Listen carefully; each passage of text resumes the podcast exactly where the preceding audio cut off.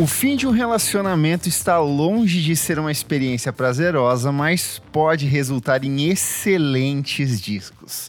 Emocionalmente fragilizado após o fim do namoro com a vocalista Rachel Goswell, o guitarrista e co-vocalista Neil Halstead decidiu transportar para dentro de estúdio parte dessas experiências traumáticas e das angústias acumuladas desde o recente rompimento. O resultado desse processo está na entrega de uma das obras mais cultuadas da cena inglesa nas últimas décadas, Soul Vlak, segundo álbum de estúdio do grupo britânico Slowdive e obra que acaba de completar 30 anos de lançamento. E para conversar sobre esse disco fantástico e sobre a volta da banda ao Brasil para tocar no Primavera Sound São Paulo 2023, eu tenho a presença dela, Bruna Vilela. Seja muito bem-vinda ao nosso podcast. Peço que você se apresente, conte um pouco do seu histórico e como foi que você conheceu o som do Slowdive. Oh, obrigada demais, Kleber. Estou muito feliz de estar aqui massa demais falar sobre esse disco também. É, então, eu sou musicista, né, independente, assim, toco um, um, tanto de banda por aí, mas tive minha, a banda com a qual eu passei mais tempo, é, a gente tinha muita influência de, de shoegaze e, e, eu, particularmente, muita influência de slowdive também, assim, que era a minha banda Mieta. É, também sou jornalista é, e pesquisadora de som e música, agora no mestrado também. Mas eu acho que quando eu descobri assim o, o slow dive, eu tava, eu tinha acabado de mudar para Belo Horizonte, eu sou do interior de Minas, né, de uma cidade lá no sul de Minas. E, e eu tava com uns 17 anos, assim, então foi um timing muito perfeito também, porque toda aquela questão da melancolia do, do disco, todas as temáticas envolvidas ali. E eu acredito que eu estava ouvindo alguma coisa assim, estava descobrindo o shoegaze mesmo enquanto uma cena.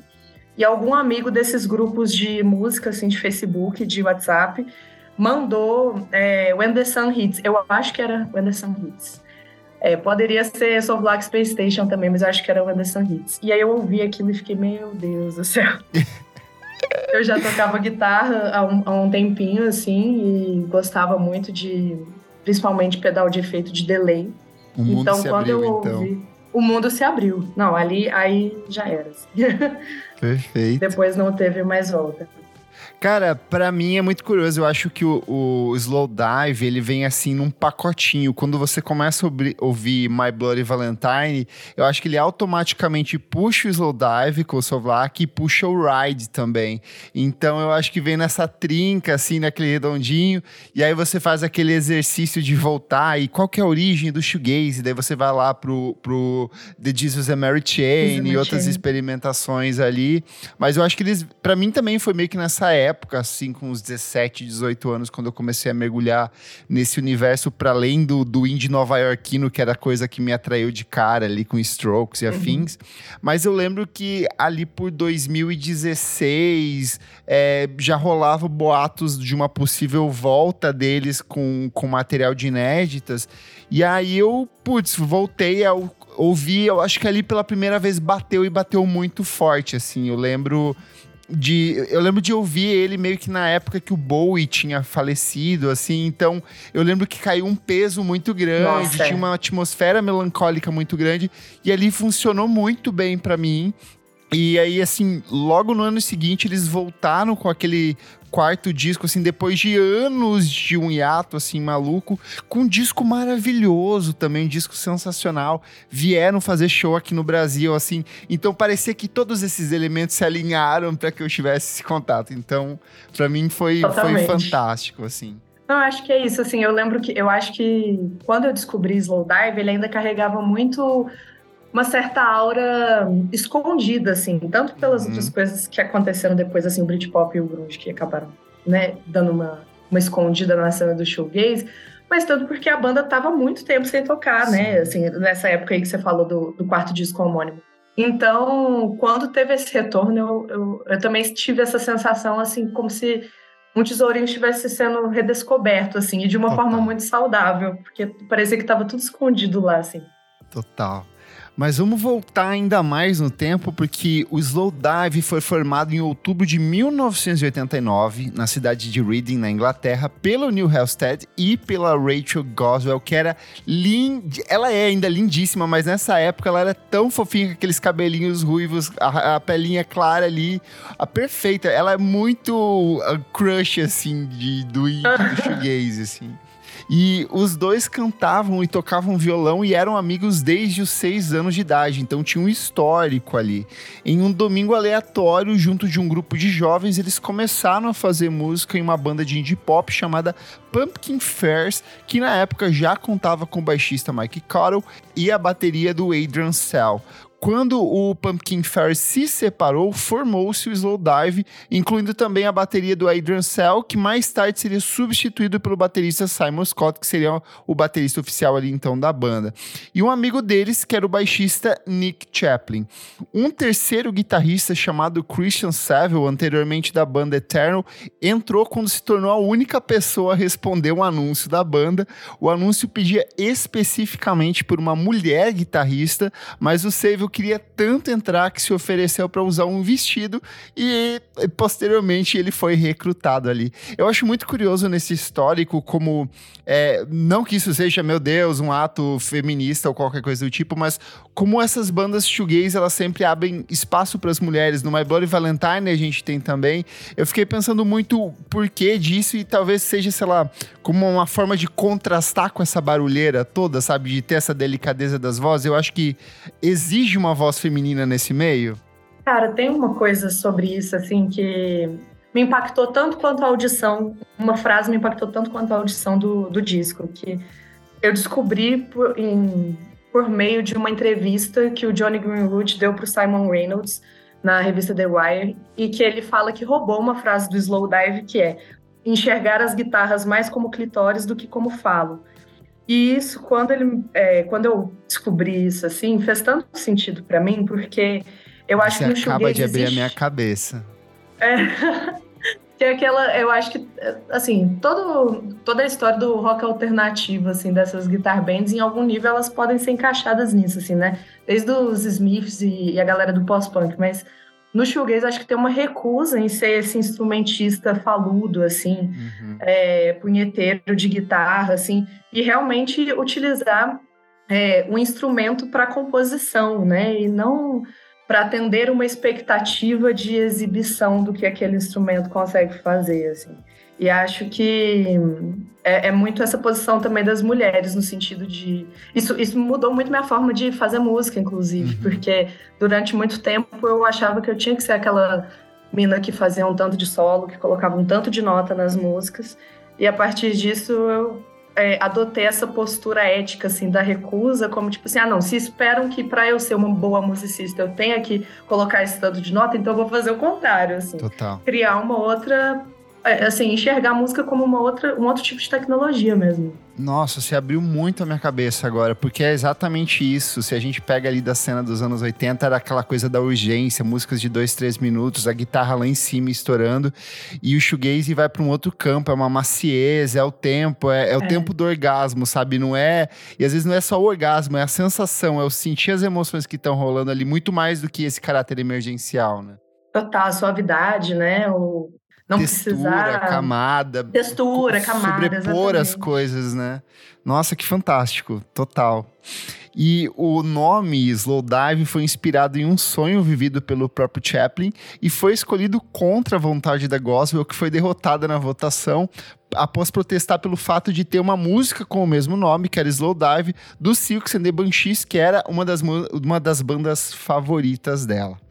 E aí, meados. Essa música é ótima, inclusive. Perfeita, é fantástico. E aí, em meados de 1991, o Slowdive foi rotulado como uma banda de shoegaze pela mídia britânica. O termo incorporado por conta do fenômeno do Jesus and Mary Chain foi aplicado a outras bandas que seguiram o exemplo do My Bloody Valentine, com essa coisa das guitarras bem distorcidas, abrasivas, esses vocais etéreos. E era uma galera assim que de um jeito ou de outro meio que circulava um pelo, pelo show do outro, tinha assim um, um conceito de cena. E o Slowdive excursionou com outras bandas do gênero no verão de 1991, a imprensa musical britânica tornou-se cada vez menos interessada pelo movimento à medida que o Britpop e o grunge ganhavam cada vez mais destaque.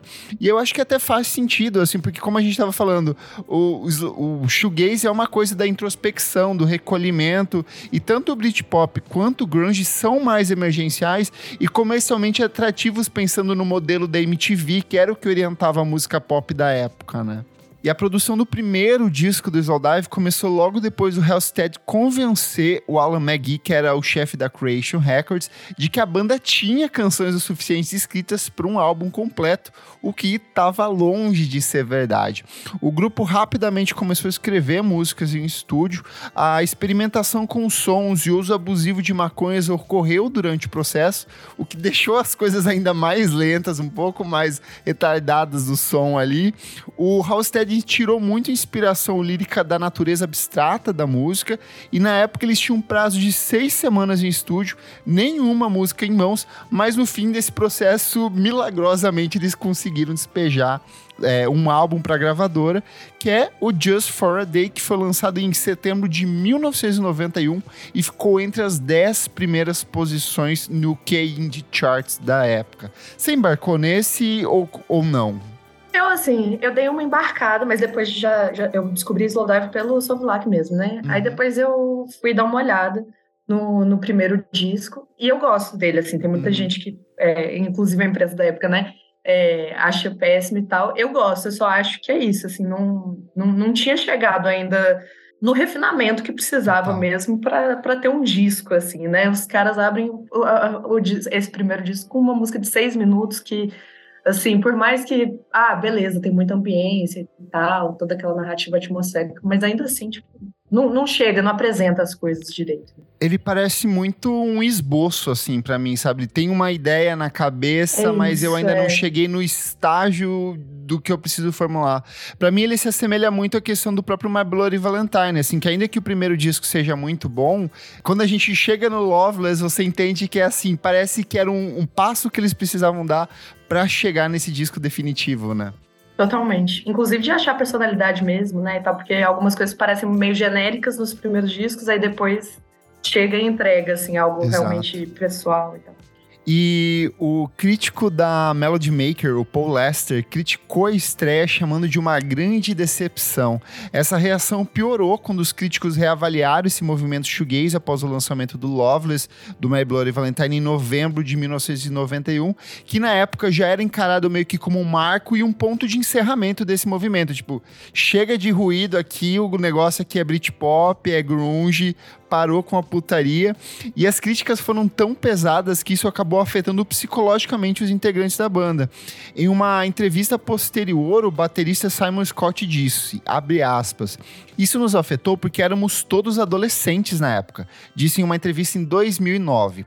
Nós não conseguimos entender por que as pessoas ficaram tão indignadas com o nosso som que tiveram que contar a New Music Express ou quem quer que fosse. Eles nos queriam mortos. E de fato, eu tava lendo algumas críticas da época, assim, e eu acho que era meio que um, uma postura da crítica da época, assim, de uma, de uma proposta de como os críticos da época se posicionavam, que era muito similar também a Bisa aqui no no Brasil, que era um sentido, às vezes, muito mais de massacrar a pessoa e menos o trabalho, assim, é, é muito mais...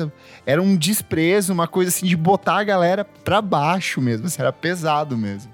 Tanto é que tem umas, umas frases, né, tipo assim, quando é, pega esses trabalhos mesmo, que é, tem umas ofensas, assim, que a, a, pessoa pensou em como ofender, assim, ela Exato. construiu uma frase para ofender, tipo, ela não tá falando só que a música é ruim, ela tá querendo realmente falar algo muito ruim de você. E assim, mesmo com todas essas críticas negativas, a banda decidiu investir em um novo álbum. Aproximadamente 40 canções foram gravadas e regravadas enquanto o grupo se tornava muito mais autoconsciente das suas composições e de como ela poderia ser recebida pelo público. Quando o Alan McGee, que era o chefe da Creation Records, que nessa época já enfrentava alguma série de problemas financeiros justamente por conta dessas do próprio My Bloody Valentine, de todas essas bandas que é, passavam é, meses em estúdio estúdio, alguns até anos ali se duvidar. Ele ouviu o material e posteriormente rejeitou, afirmando: está tudo uma merda, abre aspas aqui pela frase dele. Então a banda descartou todas as músicas e recomeçou em uma entrevista de 2009, o Halsted é, relembrou vividamente esse incidente. Abre aspas. Lembro de começar a gravar em um estúdio em Bath. O Spiritualize tinha acabado de chegar lá e deixou uma enorme autorama na sala ao vivo. Lembro-me de pensar que isso era o cúmulo da indulgência. Ironicamente, descartamos tudo que gravamos. Tivemos de recomeçar as gravações em Oxfordshire. É, devíamos ter tocado com o autorama por um mês. Eu acho que isso aqui é um exemplo dessas exigências malucas das bandas, porque de fato a gente está falando da década de 1990, que foi um período que as gravadoras ganharam ganharam muito dinheiro, por consequência, as bandas, então essas exigências malucas do tipo, quero ter um autorama dentro do estúdio de gravação, era uma dessas coisas que aconteciam, né? Totalmente. E, e, realmente tinha essa corrida, né, em, em, termos de entregar um bom material que fosse vendável, né? Assim, é isso. Acho que talvez o, o shoegaze tenha ficado muito à parte, assim, justamente por conta dessa é, da questão comercial em torno do, do grunge, do Britpop, né? Sim. E quando a banda voltou de turnê pelos Estados Unidos, eles escreveram uma carta para o Brian Eno e solicitaram que ele produzisse o álbum para a banda. O Eno respondeu que gostava do som do Slowdive, mas que queria muito mais colaborar e não produzir. Lembrando que o Eno já havia trabalhado ali com o U2, com David Bowie na trilogia Berlim, então era um cara que sempre soube como pegar essas coisas mais experimentais e remodelar em uma abordagem mais pop. Então, traduzindo um pouco desse sentimento. Mais tarde, o Halstead chamou a sessão de gravação com o hino de uma das experiências mais chapadas e surreais de sua vida. A primeira coisa que ele fez ao entrar no estúdio foi arrancar o relógio da parede e colocá-lo ao lado da mesa de mixagem, lembrou Halstead. Ele então disse: Ok, você vai tocar violão e eu vou gravar. Não me importa o que você vai tocar, apenas toque alguma coisa. Duas músicas da colaboração apareceram no álbum, que é o Sing, que foi coescrita com o Hino e Hirsch Combs, onde o próprio Hino toca teclado. A Creation Records queria que o Slowdive produzisse um álbum com um som mais comercial e o próprio Hellset concordou, queríamos fazer um álbum pop, mas demorou um pouco pra gente gravar. No meio desse processo todo, veio que talvez seja a grande mudança desse processo de criação e o que talvez seja a base pro que define o, o como obra hoje, hoje, porque o Halstead e a Goswell, que estavam juntos desde o final da década de 1980, romperam o relacionamento. Então o clima pesou gostoso em estúdio. E por conta desse estado emocional frágil do músico e por sugestão do próprio empresário do Slowdive, o Halstead saiu temporariamente das sessões de gravação do Slovak em, no verão de 1992 e viajou para o país de Gales, onde ficou em uma casa alugada por cerca de duas semanas. Na ausência deles, apenas o baixista, o Nick Chaplin, e o guitarrista Christian Saville persistiram nas gravações do material, embora o Saville mais tarde se lembrasse que ele e o Chaplin acabaram apenas gravando várias canções de brincadeira, como ele mesmo disse. Quando voltou, o Hellstead havia escrito um novo lote de canções, entre aspas, intensas e mais pessoais, incluindo a maravilhosíssima Dagger, 40 Days, que fariam parte do álbum.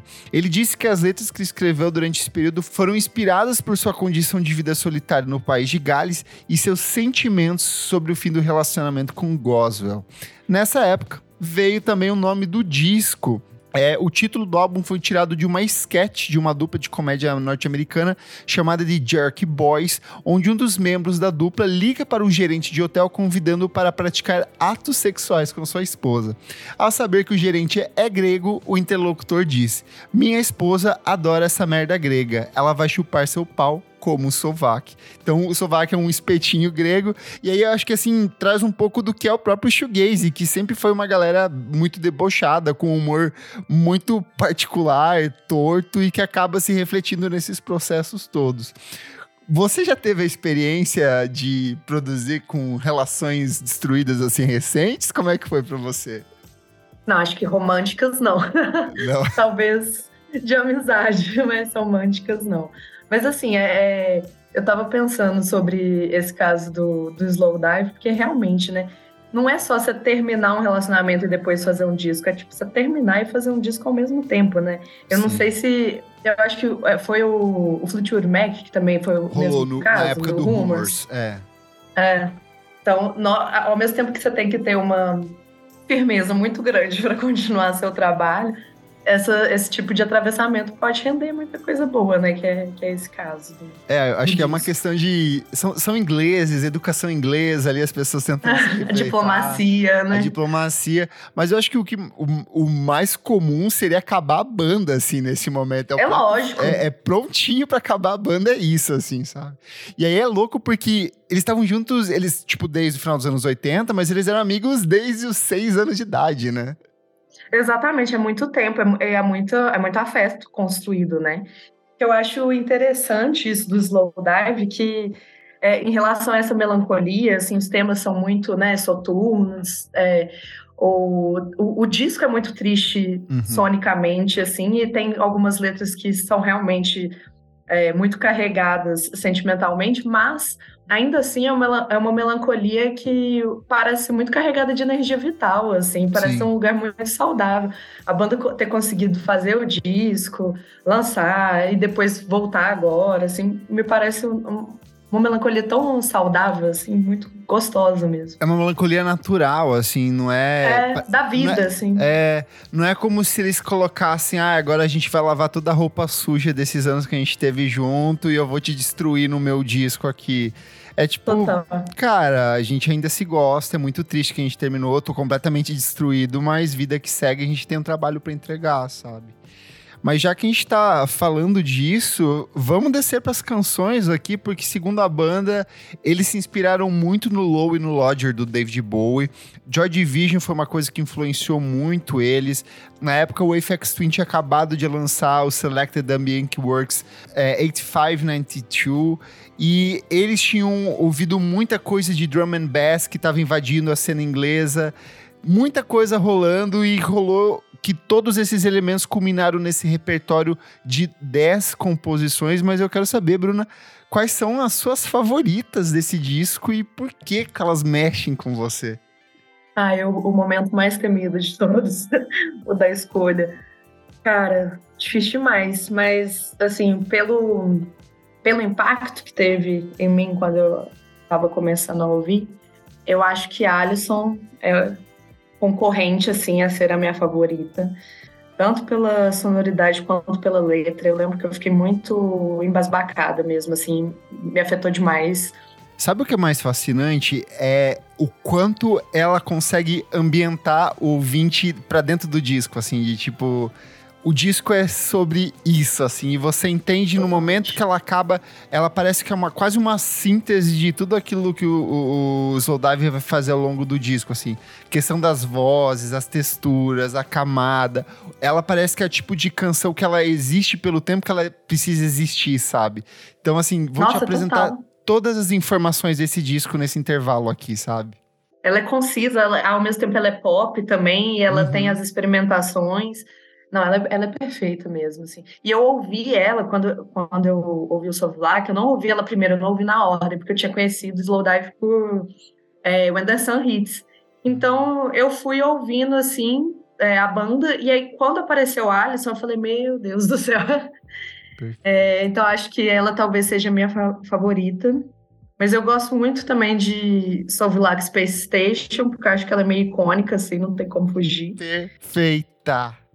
Aquela introdução com os delays não, não, não tem como, assim, ela é meio Eu sou apaixonado demais. quando o Dream Pop encontra o Dub. Para mim é uma combinação perfeita, porque tem tudo a ver, que são dois elementos que é, é entender como cada instrumento, ou a ausência do instrumento vai funcionar ali. E quando eles vão para isso, para mim, assim, se você nunca, você é ouvinte que nunca usou drogas, isso talvez seja uma das melhores representações do que é o efeito da droga no ser humano, assim, porque é uma viagem em todos os sentidos. Ela começa assim, levinha, e de repente, assim, parece que você tá vendo a sua alma saindo do seu corpo e voltando, e ela te leva pro cosmos, e ela te traz pra terra.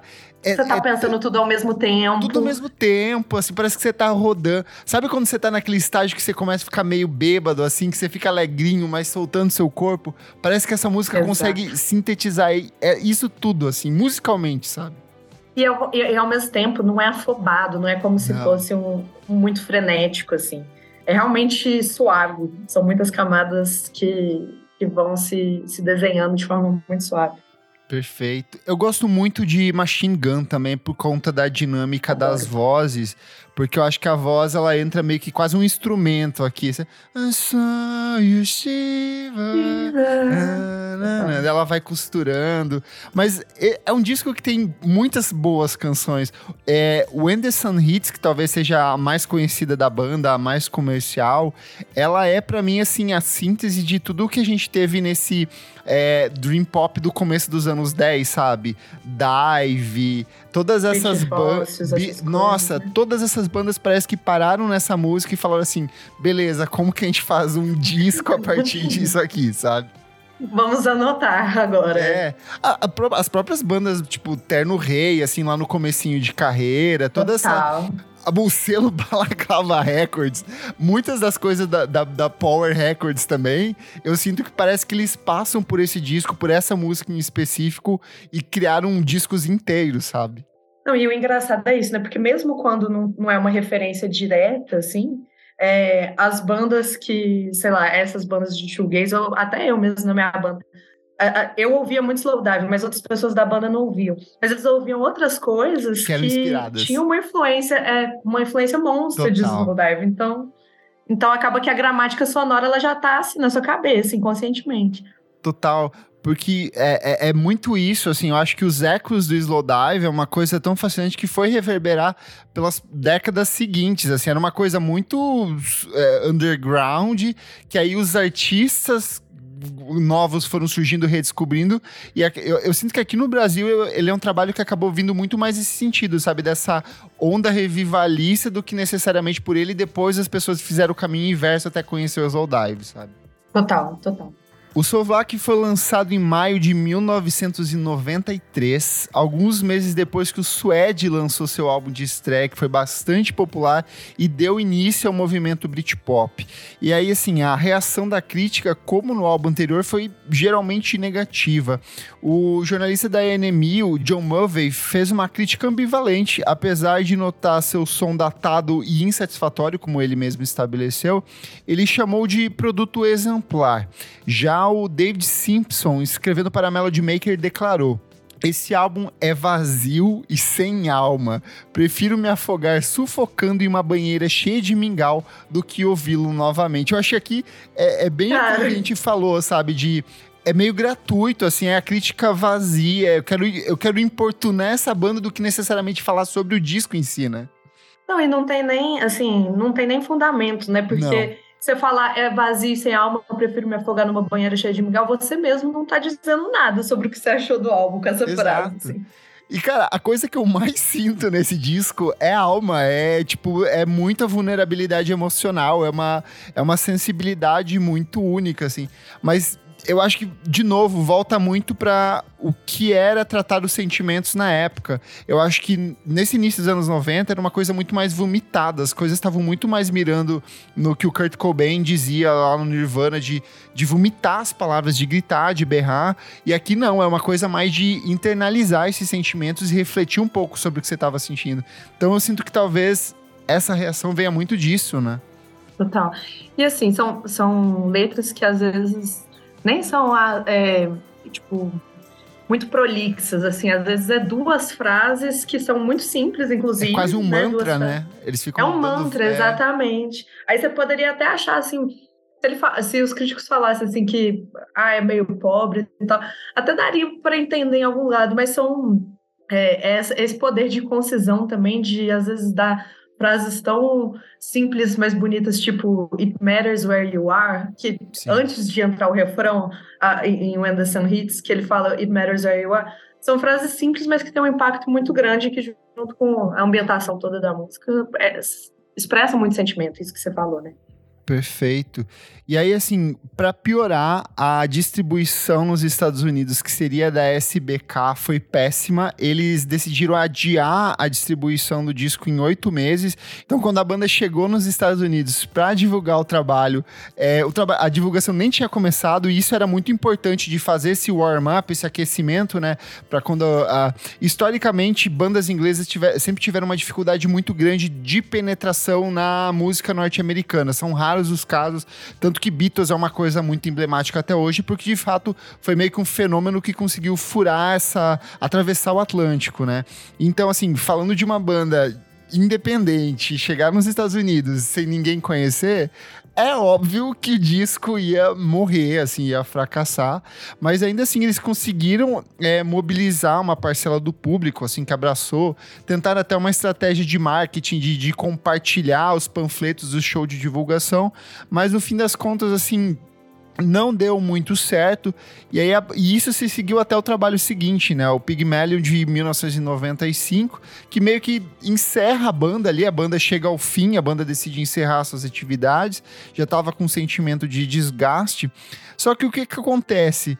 Com a, o surgimento da internet, as discussões dentro de fóruns, novos artistas revisitando essas coisas ao passado. E eu acho que principalmente a questão de ter acesso a coisas que antes eram restritas a selos muito pequenos e uma região muito específica do planeta, a galera começou a redescobrir, assim, eu acho que tanto você quanto eu, a gente deve ter tido muito desse contato de não sei, de Orkut, de, de Facebook, de Twitter, de baixar as coisas online. E isso aconteceu lá fora também, né? E o que que acontece? Vários artistas como M83, Sigur Ross, Beach House e dezenas de, de guitar bands aqui no Brasil, todos eles passam a referenciar o Slowdive, alguns citam a influência direta da banda, referenciam, fazem versões. Então, meio que ao longo das décadas, esse disco que foi mega massacrado pela crítica, esquecido, ou talvez nem apresentado pelo público, começa a ser redescoberto. E aí eu acho muito curioso porque isso representa muito do que é o próprio Slowdive, que é um som que ele não é imediatista, né? É algo que você precisa ali, putz, eu preciso parar esses 40 minutos, parar tudo que eu tô fazendo, talvez virar o celular para baixo e só ouvir, porque tem muita informação para você perceber aqui, né?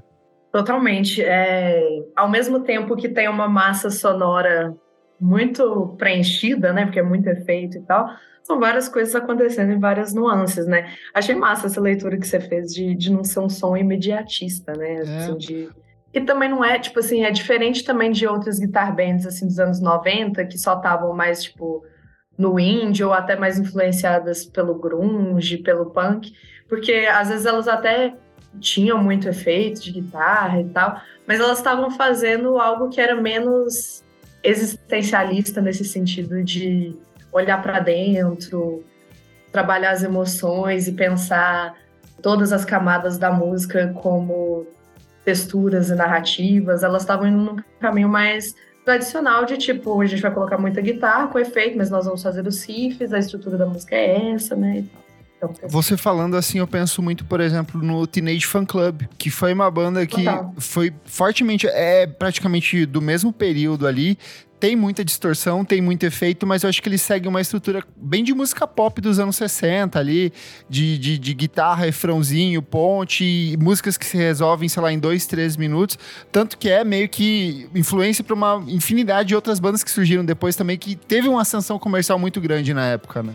Total. E aí a banda regressa em 2017 com um excelente disco homônimo, agora vai lançar mais um novo trabalho de estúdio. E aí esse disco que lá atrás foi tão massacrado, foi tão esquecido, tão humilhado, ele vira finalmente um clássico. Eu acho que é, é só pegar qualquer lista recente que a gente tem de os melhores discos dos anos 90, você vai ver o Sovlak lá, você vai ver ainda hoje um monte de artista referenciando. Aqui no Brasil eu sinto que ele é um disco meio que fundamental para toda essa galera shoegazer, dream pop, assim. Mas eu quero saber de você, Bruna, o que que esse disco representa para você, para você como musicista, para você como fã de Slowdive e que nota você dá pro Solvak? Não quero, nossa. É, eu já vou dar a nota logo porque eu odeio essa parte. Mas ah, é, eu vou, vou dar nove mesmo, é um disco que eu gosto. Vou, vou meter essa.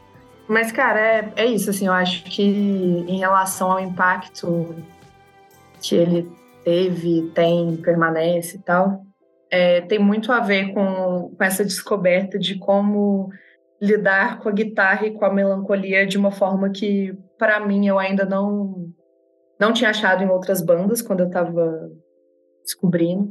Essa questão de pensar que dá para criar músicas com uma narrativa que não sejam as tradicionais da guitarra, assim.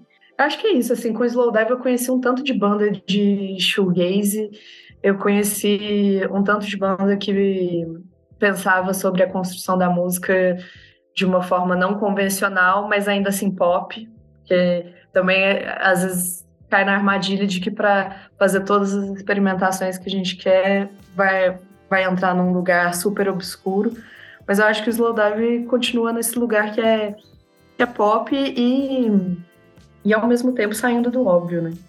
Eu acho que a coisa mais bonita desse disco para mim é o quanto ele é completamente diferente toda vez que eu volto para ouvir ele. Antes da gravação, eu tava ouvindo Sing e eu, eu reparei que tinha uns, umas, uns sintetizadores quase borbulhantes, assim, no finalzinho da canção, que era uma coisa que eu nunca tinha me ligado. E eu sinto que toda vez que eu vou voltando para esse disco, eu vou percebendo uma nuance diferente. Um solinho de guitarra que tem aqui, que tá quase apagado, escondido num monte de efeitos. A voz da Rachel, que tá lá no fundo, que ela vira um instrumento, ela fica ondulando. Tem uns efeitos que ela. Tem uns efeitos que eles começam assim no começo da música e eles vão se estender assim um, até o final e parece que fecha um ciclo assim. Então eu acho que essa é a grande beleza desse disco, o quanto ele é repleto de segredos, de nuances, de texturas, de camadas, de sedimentos musicais ali poéticos também, que a gente vai dizer redescobrindo ao longo dos anos assim. É, e eu acho que a coisa que você falou da relação com o pop, eu acho que é exatamente isso, assim. Ao mesmo tempo que ele é um disco mega experimental para aquilo que a gente entende como música hoje, nos padrões de músicas de um minuto, dois minutos de Spotify, ele não deixa de ser um disco de música pop. As letras são super é, acessíveis. Eu acho que é o tipo de coisa que, sei lá, uma banda de música pop se regravasse com outro arranjo, ia ser uma coisa super comercial, funcional e que dialogasse com uma parcela maior do público. Mas eu acho que a beleza dele tá em funcionar dentro desse espaço onde as coisas vão flutuando e assentando dentro de uma medida própria de tempo, assim assim. Eu também acho que ele é um disco nota 9. É, quando eu comparo ele, por exemplo, com o, o, Loveless, eu sinto que o Loveless, ele tem muitos desses elementos, mas ele consegue ir um, um, dar um passinho a mais, assim, de, de, de sei lá, me, me brincar mais com essas coisas desse som labiríntico, assim. Mas ainda assim, cara, que disco fantástico de uma banda... Você dá quanto pro Loveless, só eu o Loveless pra mim é nota 10, é perfeito. É 10, é, entendi. Não, não, não tem como, assim. Mas esse aqui, cara, ele é muito gostoso, é um disco que vale a pena você ouvir, reouvir, ouvir quando você estiver chapado, quando você não estiver chapado, em todos os momentos Quando estiver triste, quando não estiver triste. Exato, é um disco que eu sempre levo no celular, assim, é aquele disco, sabe, que você tá andando de ônibus, você encosta a mão no vidro, assim, escora a cabecinha, e você começa a imaginar um filme na sua vida, assim, num dia de chuva ou num dia de sol. Então é um trabalho fantástico mesmo. Totalmente. E é isso, né? Em algum nível, eu lembro que quando eu tava ouvindo o disco, eu falava, meu Deus, o disco é inteiro melancólico, né? Não tem uma música que seja, assim, enérgica nesse sentido, mais para cima, assim.